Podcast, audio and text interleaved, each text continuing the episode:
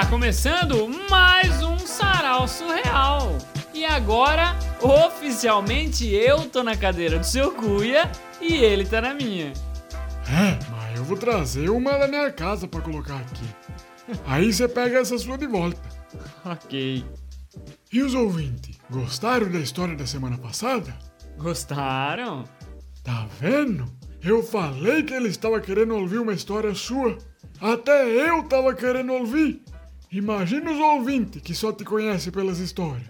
Na verdade, eles conhecem mais o senhor do que eu, né? É, eles nem conhecem você, né, Lucas? Mas esse ano eu vou contar mais histórias minhas aqui pra gente mudar isso. Aê! Uma vitória dessa segunda temporada do Saral! Eu gosto muito das suas histórias, Lucas. As minhas são boas, mas eu já conheço todas, porque eu tava lá quando elas aconteceram. E as suas são tudo novidade para mim. Eu cheguei em casa na semana passada e contei para dona Loretinha a história que você tinha contado aqui. E ela adorou. Falou que não ouviu uma história nova há uns 80 anos já. Mas o senhor fica repetindo suas histórias pra ela? Não, ela estava junto comigo em quase todas elas. E as que ela não tava, eu já contei faz muito tempo. Tem umas que até hoje ela não acredita que aconteceram de verdade. E eu também não fico contando história dentro da minha casa, né, Lucas? Eu conto aqui porque aqui é um sarau de história. Mas quando eu falei para ela da sua história dos hipopótamo vazio desfilando, ela me lembrou de uma vez que a gente teve dificuldade para procurar um lugar para morar.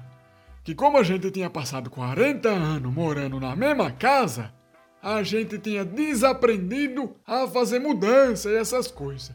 Isso sempre é difícil, né? É, depende pra onde o senhor tá indo, né? Às vezes o lugar novo pode ser melhor. Aí nesse caso é melhor. Ah, sim. O nosso caso foi assim. O lugar novo era muito mais legal, mais espaçoso, tinha vários andares, passagem secreta e a casa era móvel ainda por cima. Eita! É, o ruim foi para encontrar esse lugar, porque a gente saiu da casa antiga que a gente tava sem ter o lugar certo para ir morar ainda. Olha que arriscado. A gente fez isso para ficar mais aberto às possibilidades, sabe? Se a gente já tivesse ido para essa outra cidade antes, já tivesse encontrado uma casa para morar, já tivesse organizado tudinho, tudinho, a graça meio que podia acabar, né? O problema dessa nossa ideia incrível foi que a gente acabou não achando lugar nenhum para morar durante dois meses. Aí ficou meio ruim pra gente. Meu Deus! Mas vocês ficaram dormindo na rua esse tempo todo? Não, a gente ficou acordado esse tempo todo. A gente não dormiu, porque a gente não era morador de rua. E como a gente não morava lá, a gente não podia dormir naquele lugar, né? No final das contas, a gente percebeu que se mudar sem ter para onde ir não era muito bom.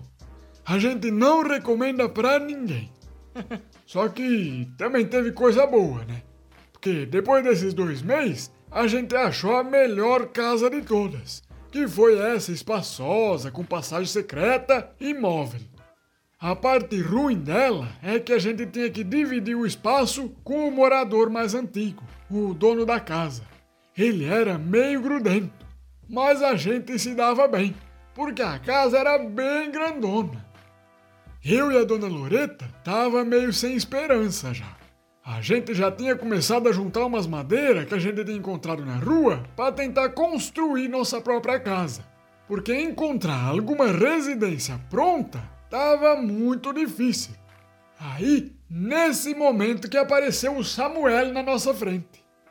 Ele veio bem devagarinho, chegou do nosso lado e perguntou o que, que a gente estava fazendo. Aí eu falei que a gente estava procurando algum lugar para morar, mas que a gente já tinha desistido. Aí ele falou que a gente podia morar com ele se a gente quisesse, que a casa dele era bem grande e que ele geralmente só entrava em casa para dormir. Vez ou outra ele entrava para fugir de algum perigo também, mas era raro. A dona Loreta já aceitou na hora. Pegou a malinha dela e foi entrando na casa dele.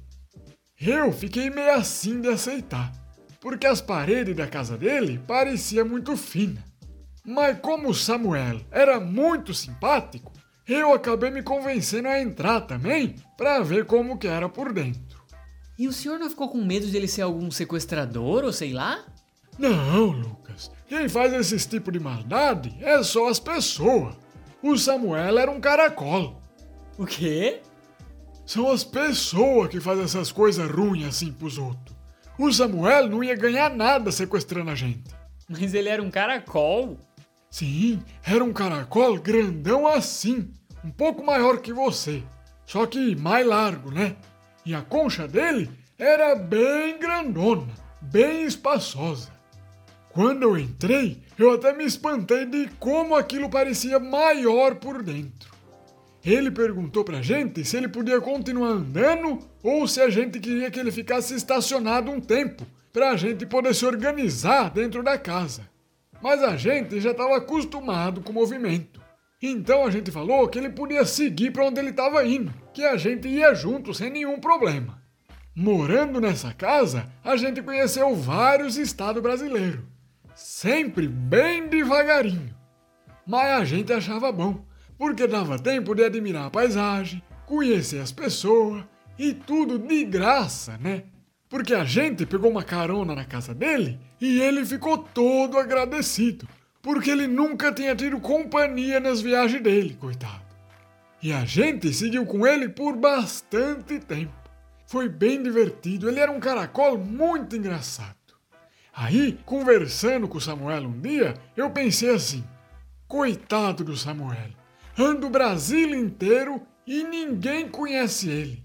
Um rapaz tão bom e o pior não é que ele era desconhecido, era que quando ele passava, as pessoas ficavam com nojo dele. Mas só porque ele deixava um rastro de gosma onde ele passava. E na casa de vocês? O que, que tem? Não era cheio de gosma também? Só no chão, porque ele só tinha gosma nos pés. O resto do corpo dele era bem sequinho. Coitado, um rapaz tão limpinho as pessoas nem chegavam perto para conhecer ele. Mas aí o que, que eu fiz para mudar isso?